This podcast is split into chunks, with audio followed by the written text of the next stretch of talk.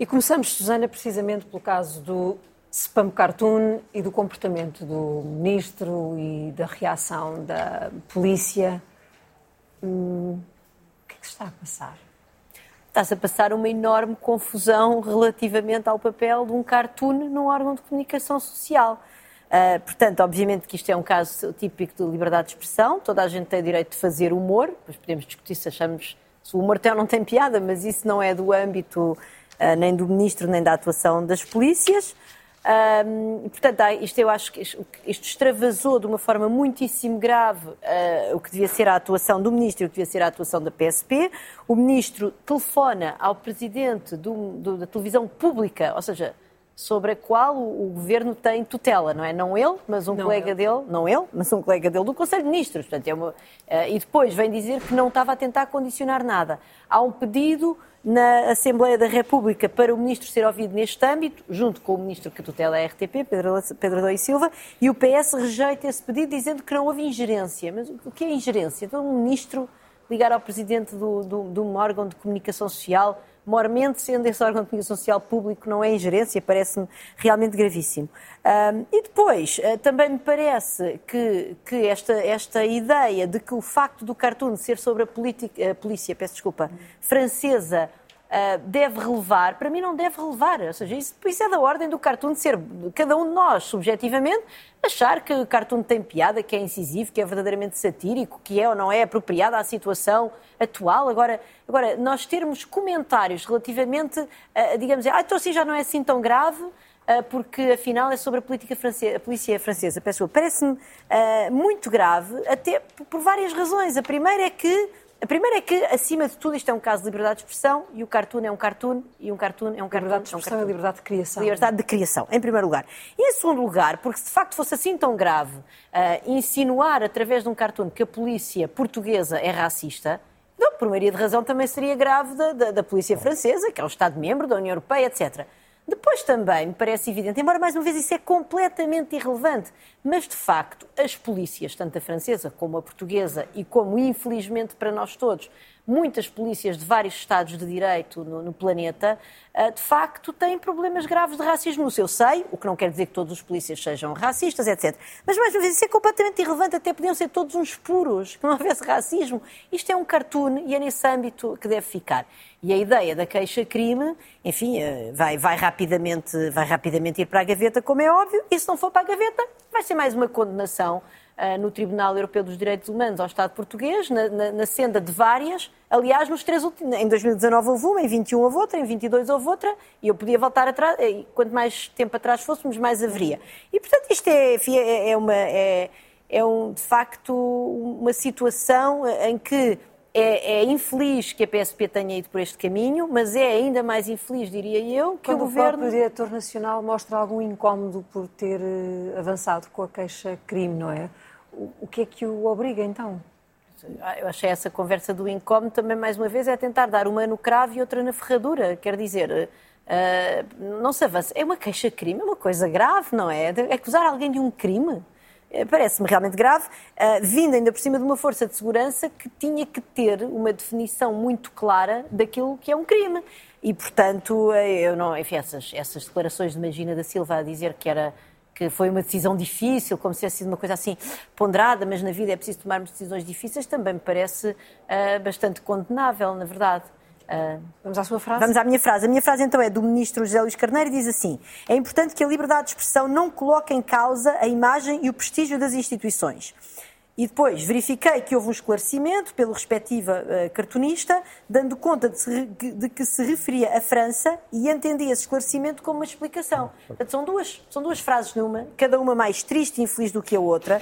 A liberdade de expressão coloca em causa a imagem e o prestígio das instituições. Por exemplo, eu estou aqui a criticar o ministro e a colocar em causa a sua imagem e o seu prestígio, e ainda bem que assim, isso é uma característica da nossa democracia, o que eu não posso é ofendê-lo, chamar-lhe chamar nomes. Isso não aconteceu neste cartoon. Uh, e depois esta ideia, a qual eu já aludi, de que, bom, mas como afinal era sobre a, política, a polícia francesa, uh, não faz mal nenhum, que também me parece verdadeiramente patética e, e de facto, isto é, enfim, o que aconteceu esta semana uh, com, esta, com esta ingerência política do ministro junto de um órgão de comunicação social pública e condicionando a liberdade criativa de uma cartunista, é uma situação bastante grave neste país.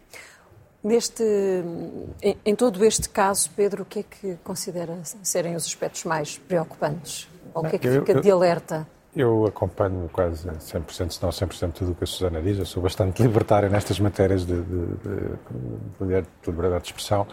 Uh, acho isto absurdo, ou seja, nem percebo como é que isto se transformou num caso, como é que é possível criticar aquele cartoon, um espaço autoral, um espaço de, de opinião, enfim, a, posição do ministro é insustentável, inaceitável. O, a posição do, do, da, da, da, Polícia Judiciária também me parece completamente despropositada. Ou seja, eu até posso perceber que o Diretor Nacional da Polícia Judiciária entenda de fazer uma defesa da, da, da Polícia Judiciária, PSP. Pode não, da, da, PSP, pode não, não, não, não, não concordar com, com, a ideia de que há racismo, ou seja, aceito, posso aceitar isso tudo. Uma queixa-crime é de uma coisa de uma violência completamente despropositada. Portanto, acho isto tudo completamente absurdo, completamente fora. Já não esperaria que uma coisa destas se passasse. No século XXI em Portugal. Agora, só já agora para dizer alguma coisa para além do que a Susana oh, Pedro, mas deixa-me só perguntar-lhe se, na sua opinião, por isso mesmo que acaba de nos dizer, se isto lhe parece um excesso de sensibilidade destas duas figuras em concreto, do Ministro e do Diretor Nacional da PSP, ou se se pode estar a passar nesta polícia, de facto, hum, qualquer coisa que criou, que fez com que este cartoon tivesse criado tanto impacto. Não sei especular, é verdade que aparentemente enfiaram a carapuça de forma hum, fácil, não é? Portanto, se calhar estão preocupados com, com, com, com alguma coisa, não sei, mas só estaria a especular.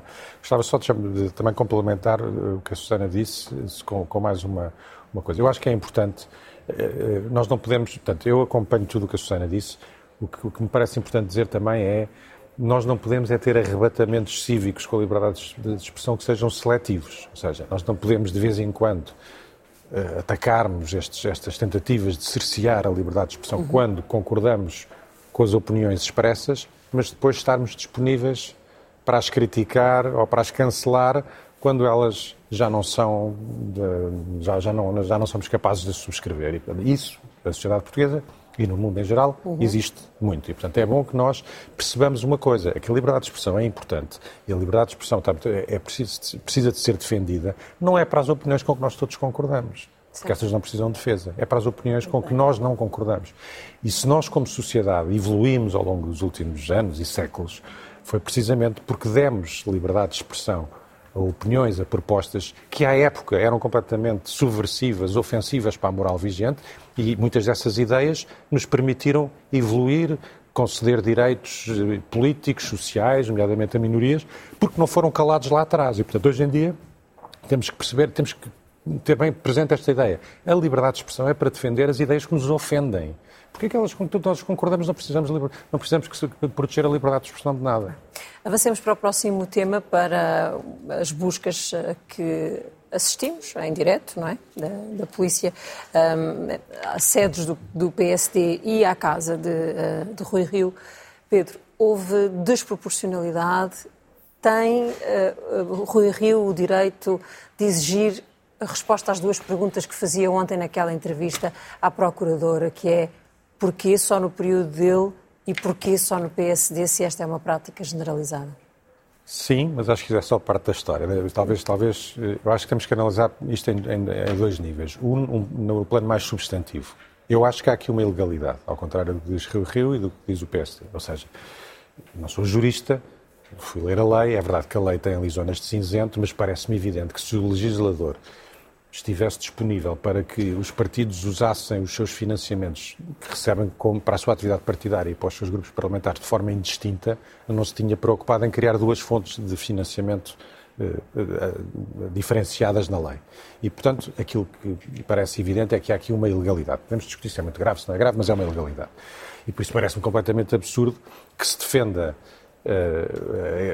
a legalidade na base do que é uma prática generalizada. Ou seja, se nós agora os três decidirmos, porque há economia informal em Portugal, deixamos de pagar impostos, é capaz a coisa não correr bem.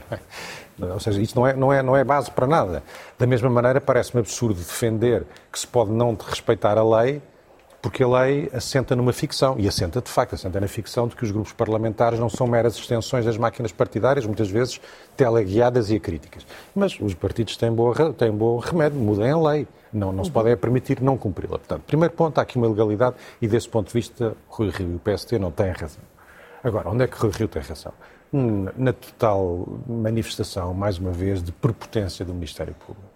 E essa prepotência tem várias dimensões, tem essas, tem, tem, tem, enfim, podemos falar dos meios, enfim, acho que não é mais importante, embora seja um bocadinho espantoso pensar que se eh, mobilizam para aqui 100 agentes, quando sabemos que há investigações muito mais sérias e que estão paradas por falta de meios para as investigar, mas, enfim, essa parte é discutível.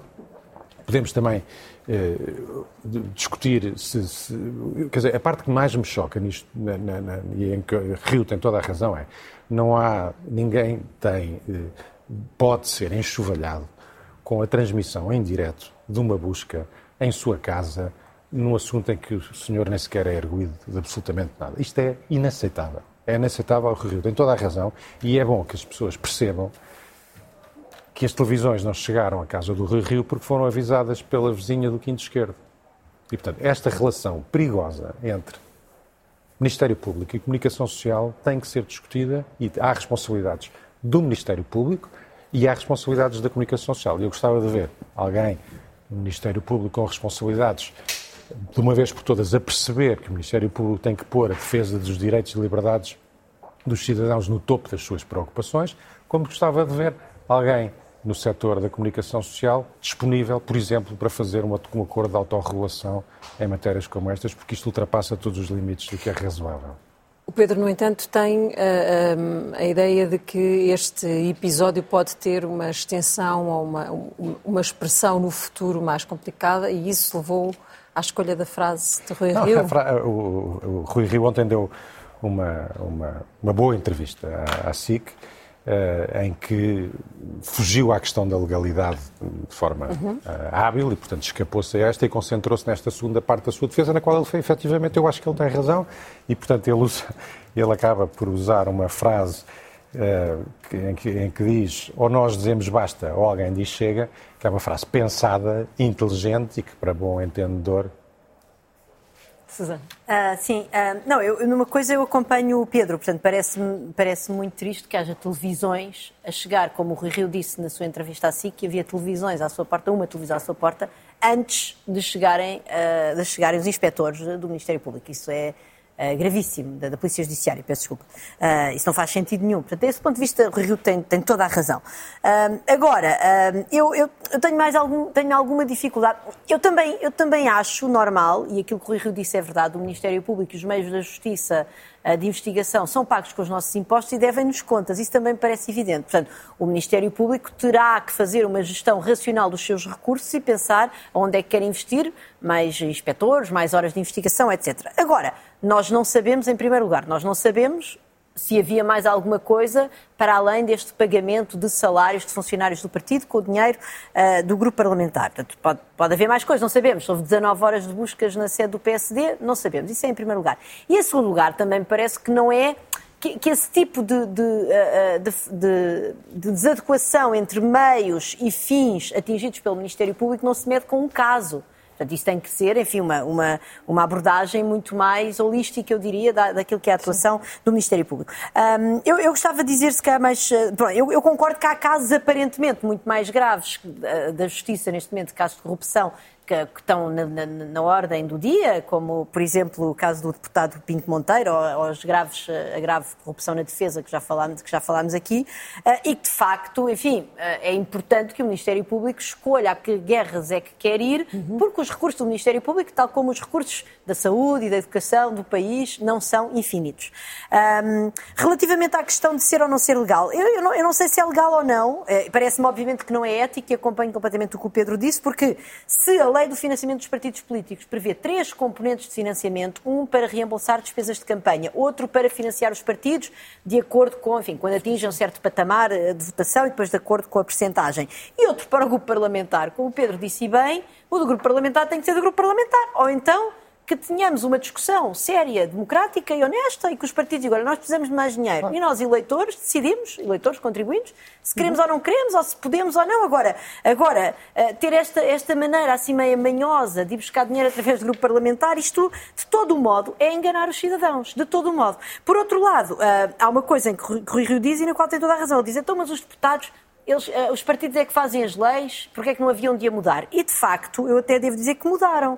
Porque a lei do financiamento dos partidos políticos, só para terminar, em 2015 foi alterada para, para incluir a atividade política e partidária em que os deputados participem nesta, nos, nas finalidades dos montantes das verbas atribuídas aos grupos parlamentares. Portanto, havia lá encargos de assessorias aos deputados e outras despesas de funcionamento, e em 2015 foi introduzido para a atividade política e partidária, o que obviamente abre a porta a este tipo de zonas cinzentas. Portanto, nesse ponto de vista, o Presidente da República tem razão, há uma, zona, zona cinzenta. cinzenta. Essa zona cinzenta é deliberadamente introduzida pelos grupos parlamentares que, como o Rio disse bem, estão a serviço dos partidos, mas não deviam estar. Deviam estar ao nosso serviço e deviam ser transparentes connosco. Se querem mais dar dinheiro ao partido, deem um bolo e depois os partidos que decidam como usá-lo. A sua gestão.